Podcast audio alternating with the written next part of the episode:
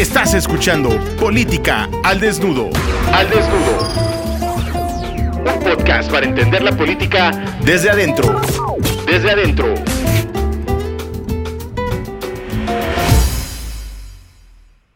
Hoy contamos con la presencia del doctor Manuel Granados Covarrubias, quien desde hace ya algunos pocos años ocupa eh, la Consejería Jurídica y Servicios Legales de la Ciudad de México, que recientemente ha sido también coordinador de los diputados del PRD en la Asamblea Legislativa y que es aspirante a la jefatura de gobierno de la recién constituida como Ciudad de México. Vamos sin más. Hola, nos encontramos aquí con el doctor Manuel Granados Covarrubias, consejero jurídico del gobierno de la Ciudad de México.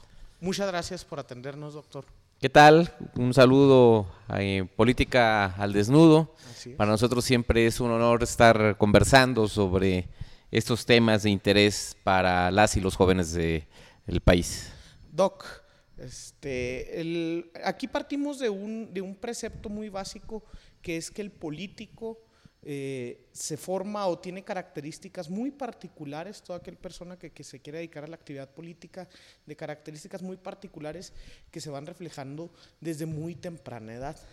Es decir, aquella gente que nos dedicamos o que nos aspiramos a dedicarnos a la política, no lo hacemos exclusivamente, creo yo, y así lo asumimos en este podcast, eh, por el interés del bien, del bien común, sino también porque contamos con eh, ánimos competitivos, no le sacamos a la competencia.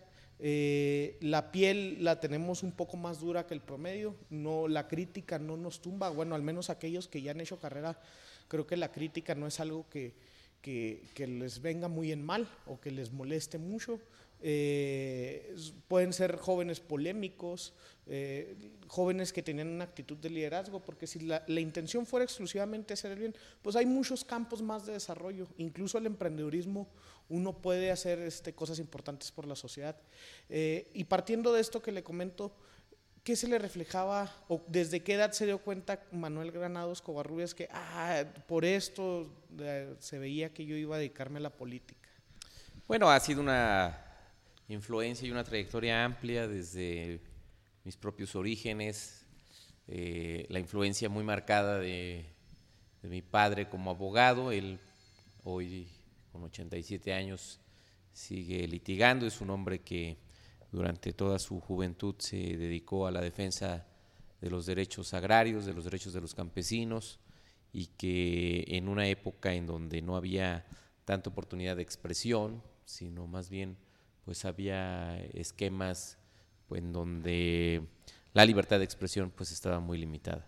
Sin embargo, pues eso me hizo tener una visión también distinta, mis abuelos fueron campesinos y eso bueno, pues generó también un esquema muy importante de atención en cuanto a poder generar pues una oportunidad de seguir el ejemplo, de seguir estudiando, de prepararme, de hacer pues que también esta posibilidad de defensa de los derechos de las personas pudiera hacerse una realidad. Oiga, y este y desde niño traía algún ánimos competitivos, ya sea en términos deportivos, académicos, culturales, sociedades de alumnos, eh, aparte de estas ganas de, de, hacer valer la voz y de estos antecedentes que nos comenta que, que, trae de familia.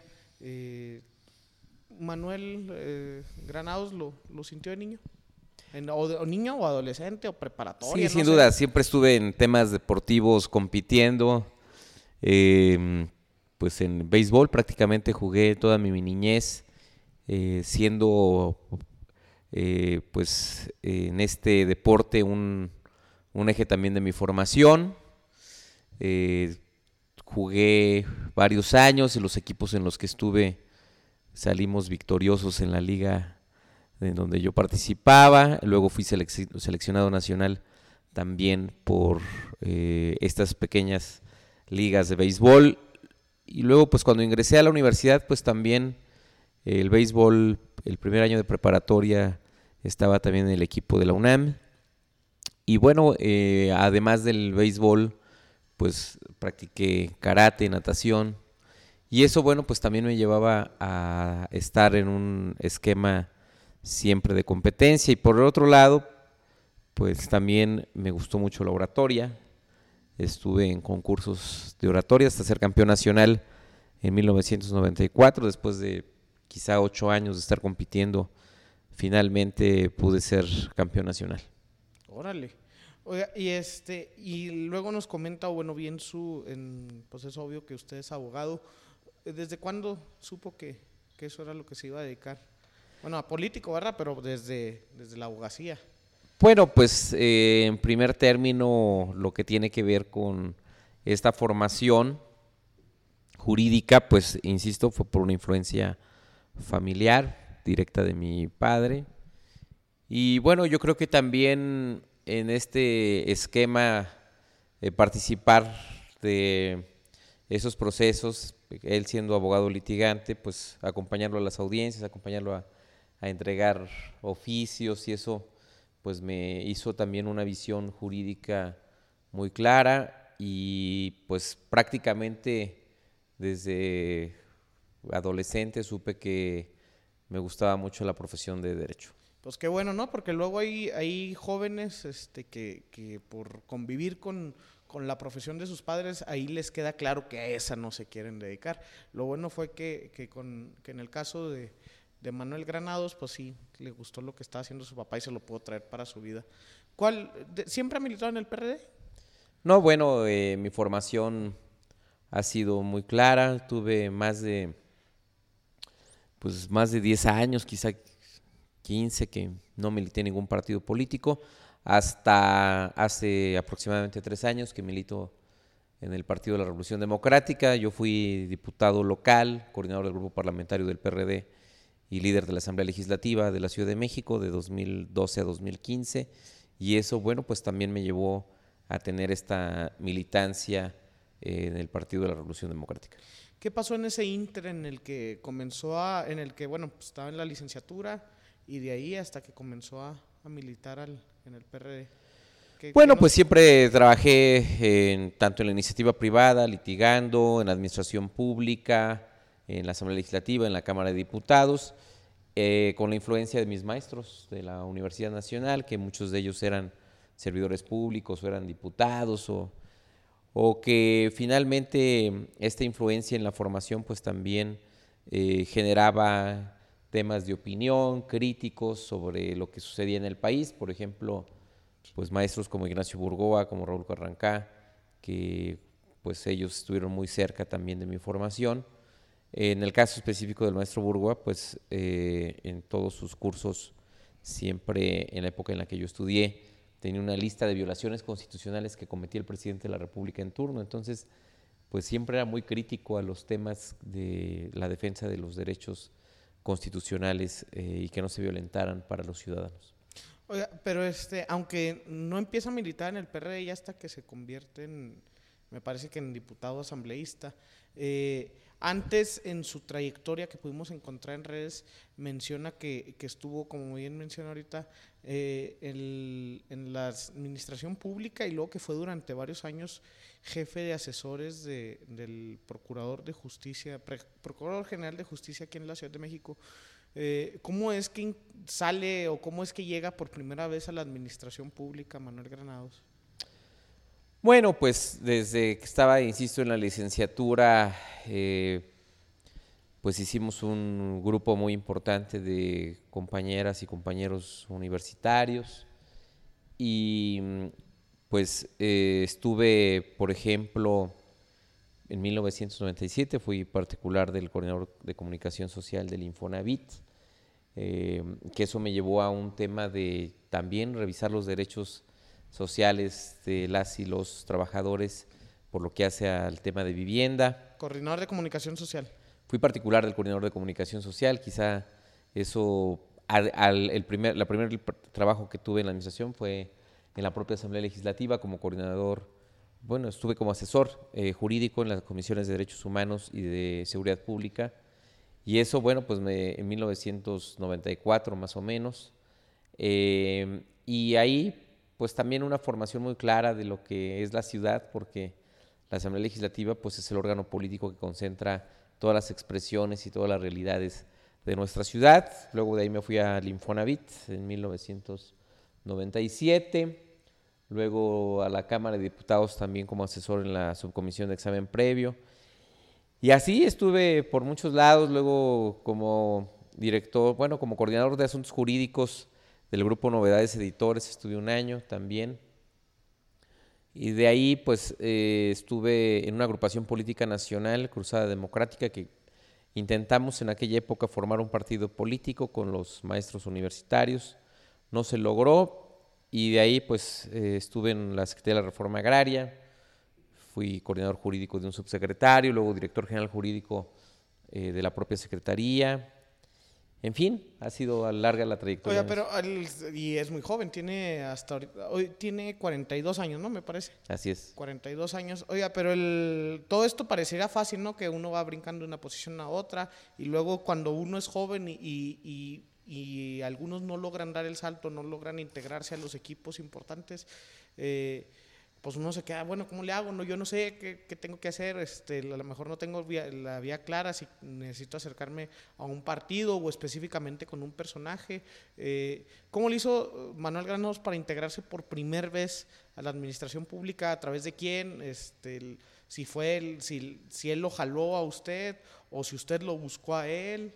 ¿O cómo estuvo el... Todo fue en la universidad, insisto, con mis maestros, muchos de ellos ya eh, una representación pública y al ser su, alumno, pues ellos me decían, o me invitaban a eventos, o me invitaban a conferencias, y paulatinamente se fue dando esta relación entre el alumno y el maestro, y ellos pues muchas veces me invitaban a incorporarme o a ayudarles en temas o jurídicos o políticos o de la administración pública.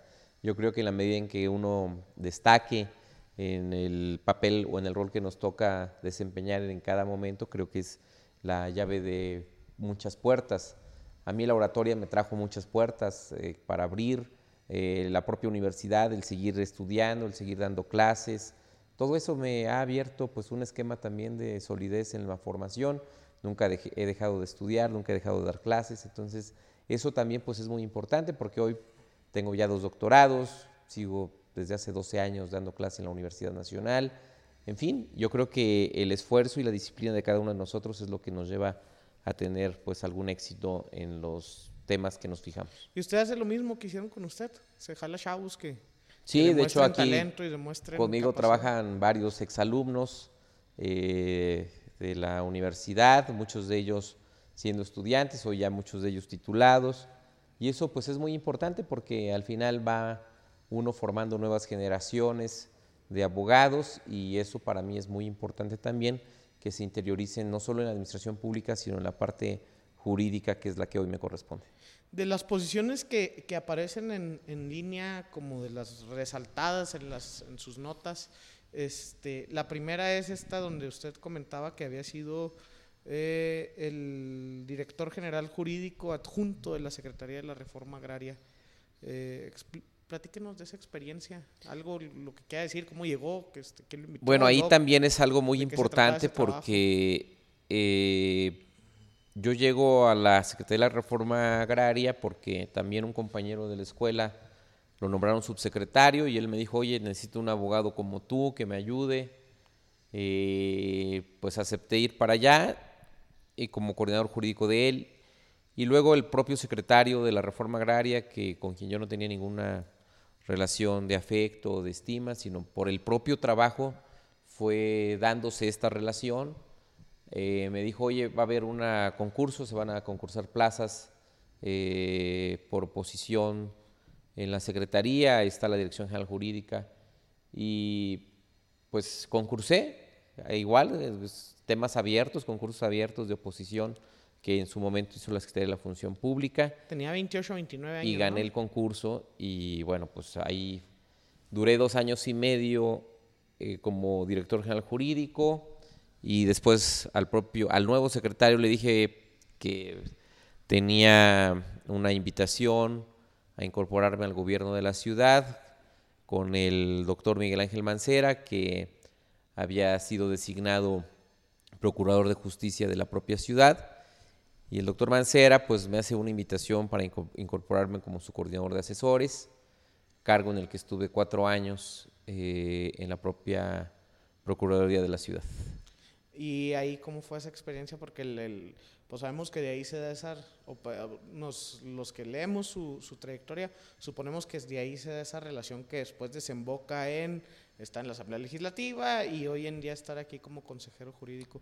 ¿Qué, a qué se dedica el coordinador de asesores del procurador? Este, bueno, primero, eh, respondiendo antes la pregunta de la reforma agraria, a mí me tocaban dos áreas muy importantes de litigio, eh, defendiendo, pues estos, eh, eh, hacíamos la defensa jurídica, pues del propio presidente de la República y del secretario de la Reforma Agraria en temas de tenencia de la tierra, en temas de, propiedad social.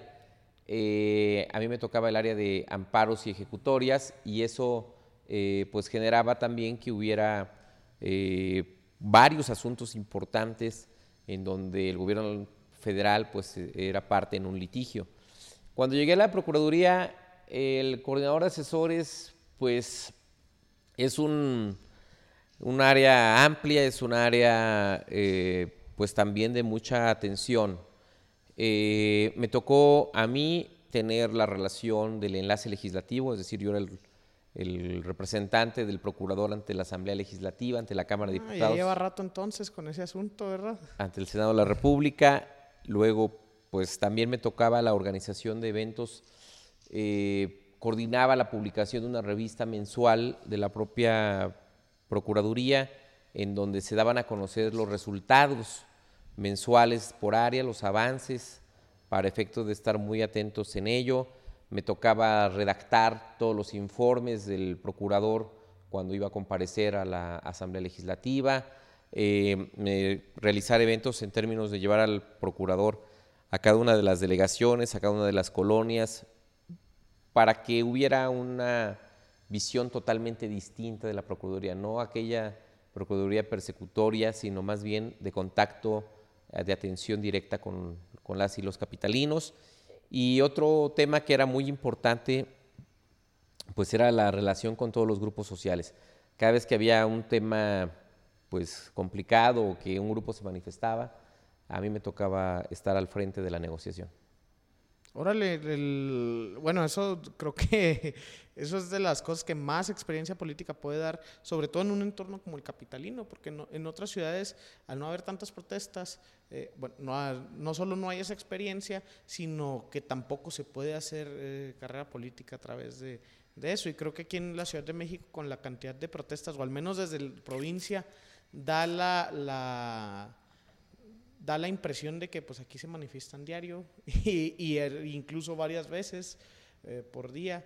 Y, bueno pues no suena suena importante esa esa tarea. Sí sobre todo bueno que al final del día no solo son protestas por temas que tienen que ver necesariamente con la ciudad sino eh, mayor la mayor parte de las protestas que hay en la Ciudad de México, casi el 70%, son por temas de, índole federal, en donde se vincula algún tema con la Procuraduría, pues ahí estaba yo también en las negociaciones.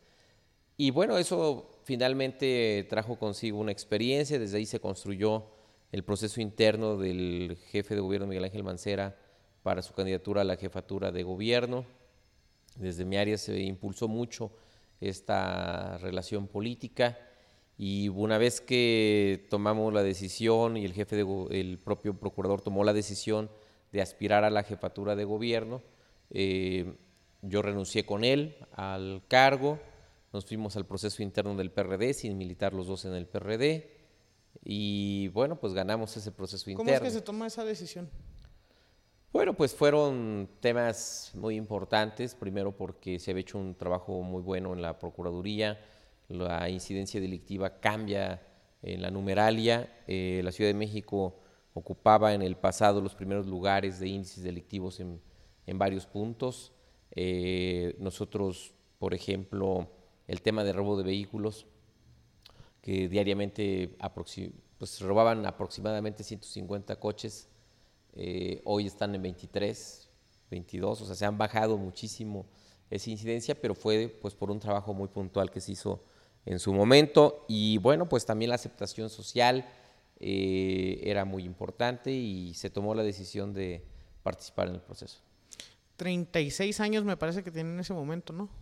Sí, bueno, pues es un tema también muy importante la edad, que generamos eh, una experiencia y una participación muy amplia. ¿Tenía Miguel Mancera confianza en general en los jóvenes o era usted un caso muy particular?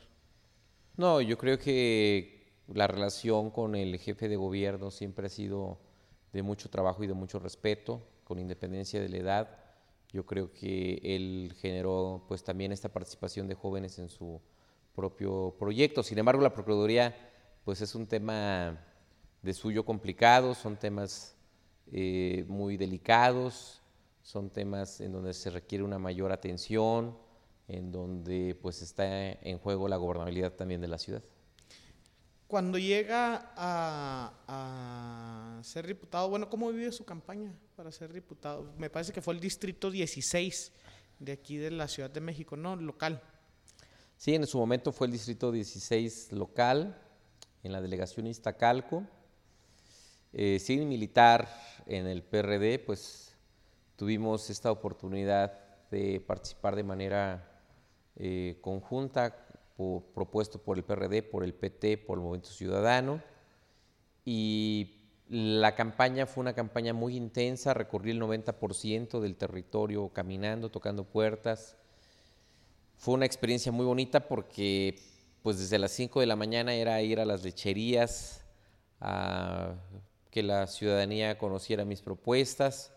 Luego íbamos a alguna vecindad en donde desayunábamos con los habitantes pues, de esa zona. Luego eh, nos tocaba tocar puertas hasta la hora de la comida y luego pues otra vez reiniciábamos por la tarde el trabajo y alistar el día siguiente que pues en esa agenda pues también era día a día lo que hacíamos, los fines de semana pues tener mayor contacto con los vecinos y las comunidades con temas eh, de deporte, con temas de ciclismo, con temas de lucha libre. En fin, creo que fue una campaña muy interesante. Eh, fue una época en donde ese distrito electoral ya lo había perdido el PRD en alguna otra época.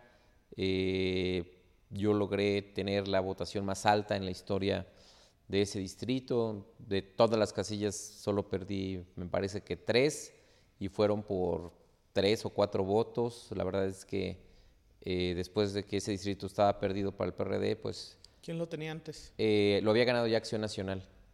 Y pues en ese sentido incluso hasta se sumaron eh, militantes de otros partidos a mi campaña. Y la verdad es que fue una campaña intensa, una campaña muy muy buena en tanto que hubo contacto directo con la ciudadanía. A partir de ahí, pues todos los, todas las semanas, todos los días teníamos contacto con quienes fueron mis representados. Entregamos cada ocho días materiales auditivos, eh, sillas de ruedas, bastones, lentes.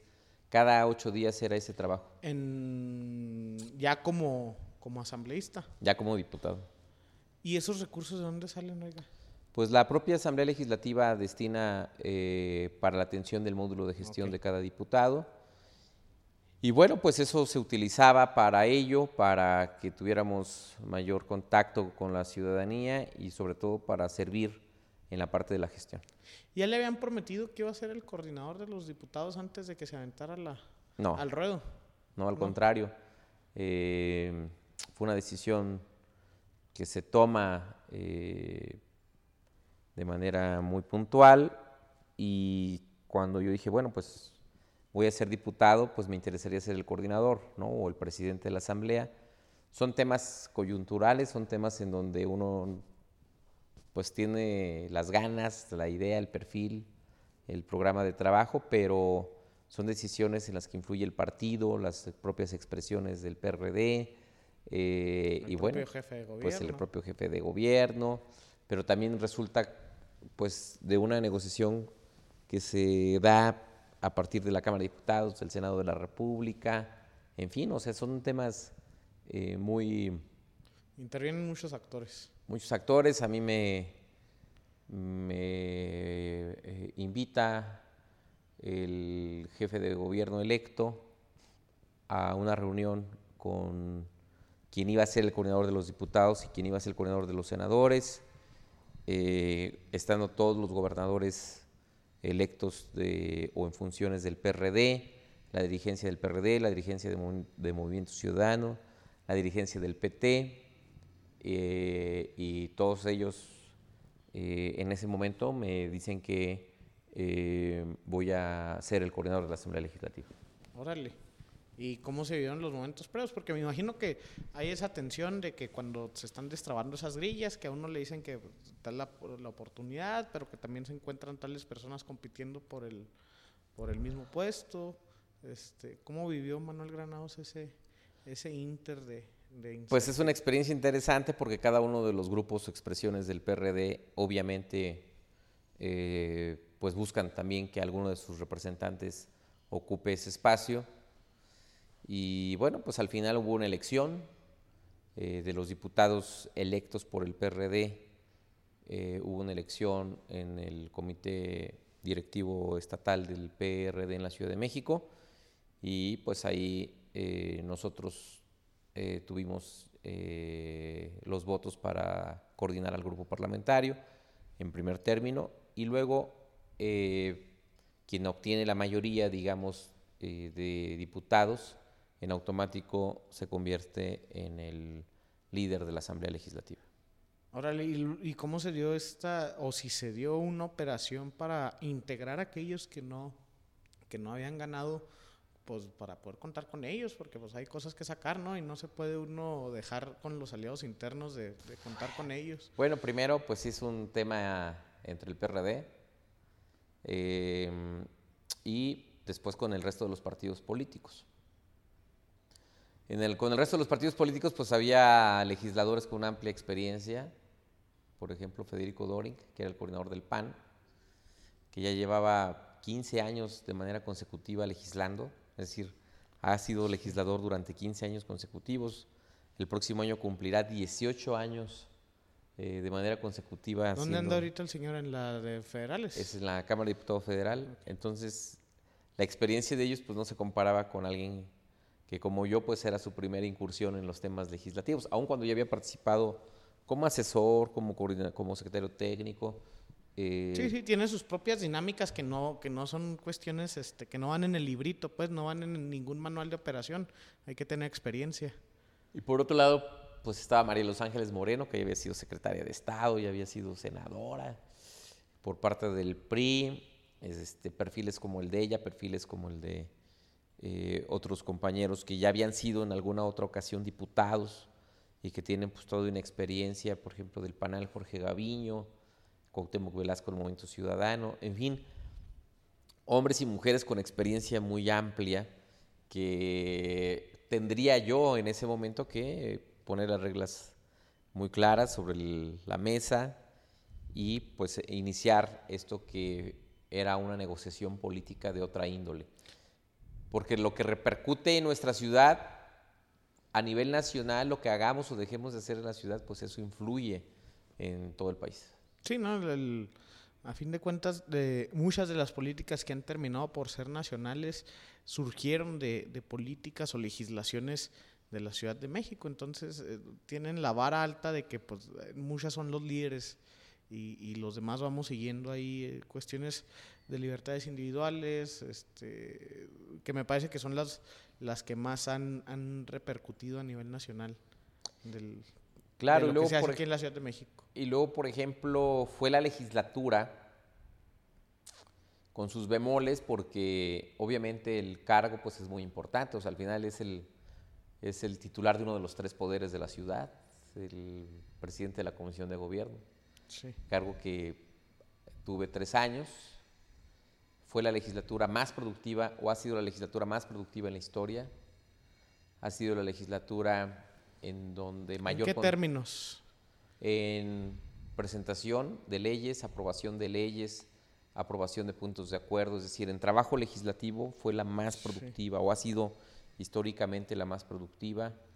Eh, la más innovadora, nosotros aprobamos el canal legislativo, el primer canal legislativo local de un congreso.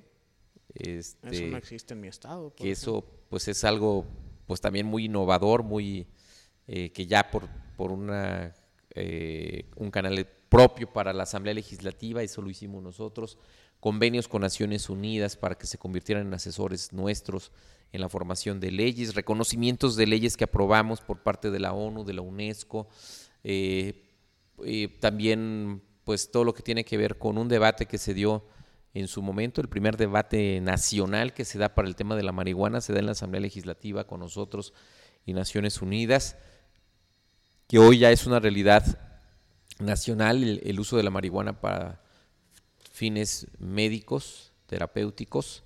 Y eso, bueno, pues a nosotros nos llena de orgullo porque dejamos una huella importante en la propia asamblea. ¿En quién encontró los apoyos este, al interior o al exterior de la asamblea para lograr todo esto que nos comenta? Bueno, creo que quedó muy claro desde el inicio que teníamos que hacer un trabajo ejemplar, productivo, más allá de las diferencias de los colores partidarios, creo que eh, sin lugar a duda la experiencia se obtuvo a partir de resolver primero el consenso y el acuerdo al interior del PRD y luego a negociarlo con el resto de los partidos. Sí, sin duda, yo creo que la negociación más ardua es con el propio PRD. ¿Por qué? Pues porque cada uno de los grupos, expresiones de las que se denominan tribus, pues tienen una visión, tienen un tema, y ahí, bueno, pues lo que pesa es el número, ¿no? O sea, ¿cuántos tengo yo? ¿Cuántos tienes tú? Yo inicié solo, entonces al final del día pudimos tener este Bueno, pero solo, solo, no creo que usted haya sido el único diputado propuesto por, por el jefe de gobierno. Sí, Sí, era el único que el. El único de, de, 66 diputados, eh, 34 que tenía el PRD, yo era el único del jefe de gobierno. Ah, caray, no, pues este se le puso difícil ahí la cosa. y el, entonces yo creo que eso también involucró mucha comunicación con el jefe de gobierno para poder negociar con esas otras fuerzas, ¿no? Sí, bueno, y a mí me toca una etapa complicada al inicio porque recordemos que en 2012 surge el Yo Soy 132, surge este movimiento del primero de diciembre, hay una protesta social muy amplia por la toma de protesta del presidente de la República, hay un operativo en la ciudad, aún todavía no era jefe de gobierno Miguel Mancera y este, en funciones, sino había sido solo electo, seguía Marcelo Ebrard, hay un operativo, hay detenidos, vienen y protestan en la Asamblea Legislativa, teníamos tomadas las instalaciones de la Universidad Autónoma de la Ciudad de México, eh, la negociación del presupuesto, la toma de protesta del jefe de gobierno Miguel Ángel Mancera, todo eso se me acumuló. ¿Cuándo, toma protestan, ¿cuándo toman protesta los legislativos de aquí de la Ciudad de México? en septiembre, el 17 de septiembre, se abre el periodo de sesiones con el informe del jefe de gobierno. Dos meses y medio antes que el y jefe el jefe de, gobierno, hasta el 5 de diciembre. Pues ahí tiene un periodo largo de destrabar varios asuntos.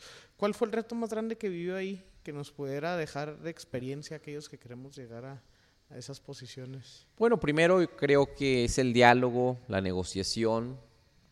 En esa época de todo esto que comento de argumentación, de grupos con una, un cierto nivel de inconformidad por temas distintos, muchos de ellos a lo local pues llegaron a la Asamblea Legislativa, yo tenía que atender esas demandas de manera personal, siempre las he atendido, siempre he estado cercano a la ciudadanía en ello y creo que eh, ese esquema de atención es lo que siempre nos permite tener éxito.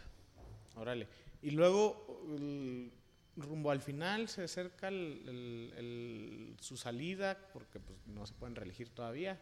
No sé si ya se puedan reelegir los que fueron electos en 2015.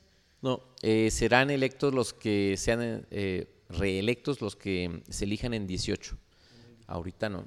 Pero eh, sí, el proceso de salida fue dos meses antes de que concluyera mi, mi periodo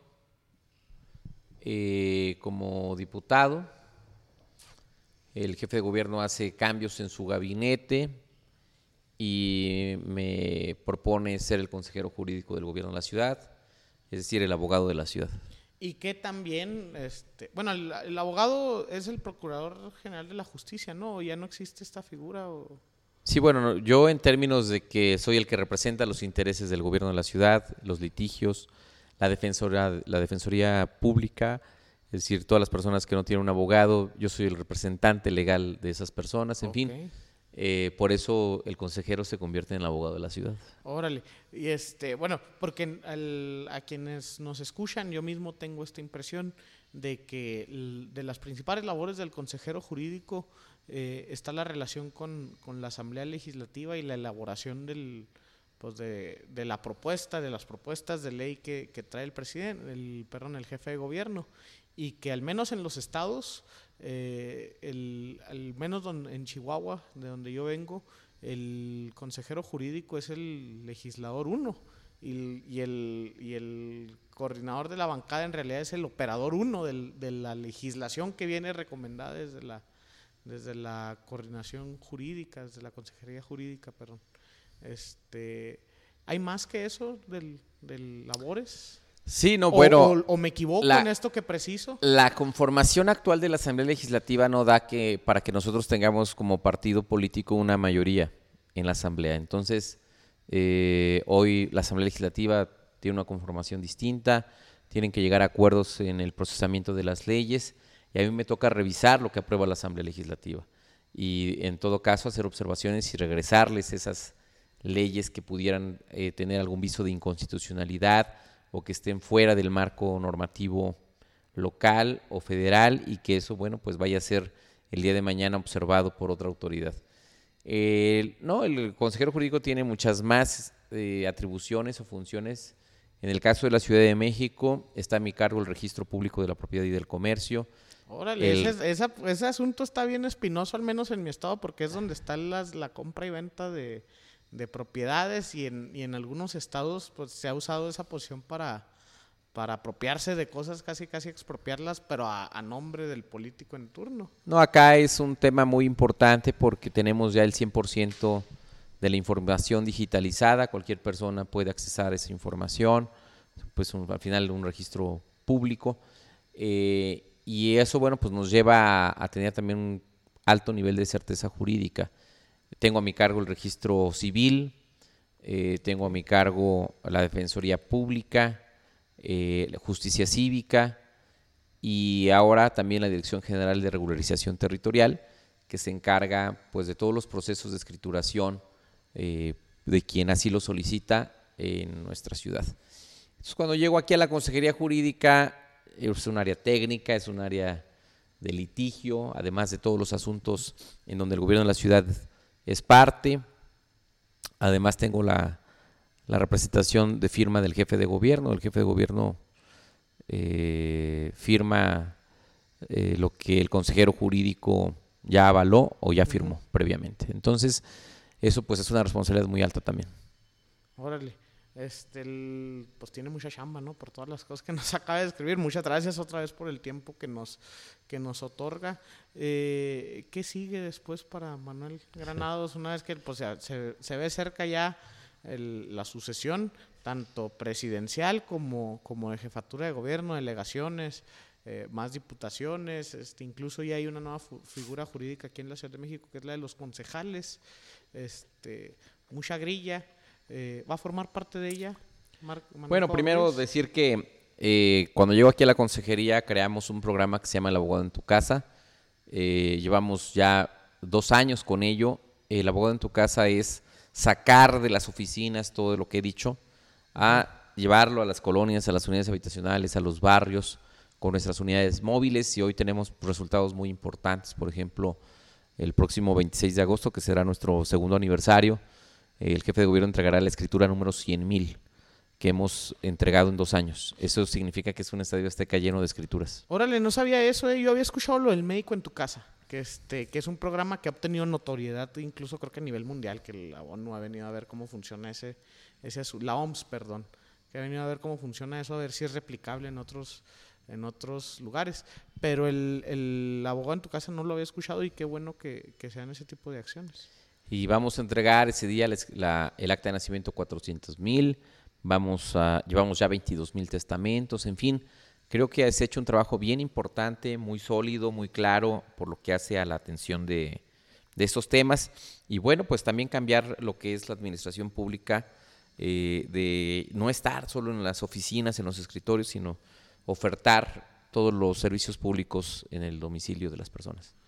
Y luego respondiendo a este salud, salud. Gracias. Re- Respondiendo a esto de, de qué seguiría una vez que se termine esta gestión. Porque aunque no quiera, muchas veces cuando hacemos estas preguntas que nos dicen, no, yo estoy muy concentrado en mi trabajo y demás, pero, pero pues estas posiciones tienen un fin, tienen una fecha de caducidad y quieran o no, pues eh, también se... sin lugar a duda en todo lo que tiene que ver con la administración pública. Yo creo que hay una legítima aspiración pues, de poder participar en el proceso electoral del 2018. Yo milito en el PRD, esperaré la convocatoria del PRD para el tema de la jefatura de gobierno. Si hay oportunidad, pues ahí estaré levantando la mano, Órale. apuntándome, participando. Si mi perfil es óptimo para eh, entrar a este proceso, pues así lo haré. Oiga, pues le deseo éxito. Y en cuanto, ya pasando preguntas este, generales para, para nuestra audiencia, usted desde ya de su trayectoria, que, que si bien no ha sido eh, mucha de ella en, en partido, pero sí en la administración pública y en cuestiones políticas, eh, ¿cuál cree que es el error más común o el más importante que cometen los jóvenes cuando inician su participación en este asunto? Yo creo que, valga la expresión, hay que llevárnosla despacio. Que muchas veces queremos correr. Y todo es un proceso. Todo es eh, un esquema de subir el primer escalón, el segundo. Y seguir preparándonos, seguir estudiando, especializándonos en temas académicos. Y eso pues hace que finalmente haya un reconocimiento y un prestigio personal y creo que el, de los tres tipos de poder que hay, cuando uno es estudiante, pues no tienes ni poder político ni poder económico. El único poder que puedes des- desarrollar y el que nos compete, pues es el poder del conocimiento. Y el conocimiento te lo da el estudio. Entonces, entre más preparados estemos, lo demás por añadidura viene. Entonces, creo que ese es un tema muy importante que las personas y los jóvenes no desistan de estudiar y que tengan esta aspiración, que tampoco se desesperen de no lograr los objetivos tan rápido. Nadie lo hace rápido. Yo ya les dije que para ser campeón nacional de oratoria me costó ocho años de estar en competencias eh, cada año. En algunas perdía, en otras ganaba, pero nunca eh, me rendí con esa aspiración. Eh, y como ello, pues muchos ejemplos de, de cómo basta que nosotros nos fijemos una meta, que tengamos imaginación, deseo, y que no le echemos la culpa a que por no tener recursos económicos no somos exitosos. Eso es falso. Eh, yo he tenido alumnos en la Universidad Nacional que, pues sin recursos económicos, buscaron la forma de irse a estudiar a Europa, a España, y seguramente hoy ya traen un posgrado de allá. Entonces, es imaginación y es ganas. Oportunidades hay, nomás hay, este, hay Echarle buscarlas. ganas y buscarlas. Y este eh, hábitos que, que Manuel Covarrubias crea que, que le han permitido, Manuel Granados Covarrubias, perdón, que Manuel Granados haya, eh, cree que le hayan permitido alcanzar eh, las posiciones o el trabajo que, que actualmente ostenta. Pues es mucha disciplina, porque pues hay que hacer ejercicio también. Hay en mi caso, doy clases a las 7 de la mañana en la Universidad Nacional, insisto, desde hace 12 años. Eh, el tema de siempre estar puntual en- a donde nos citen, tratar de ser lo, lo más puntual, lo más disciplinado en ello. Y creo que esa es la imagen que uno debe de dejar. Ok.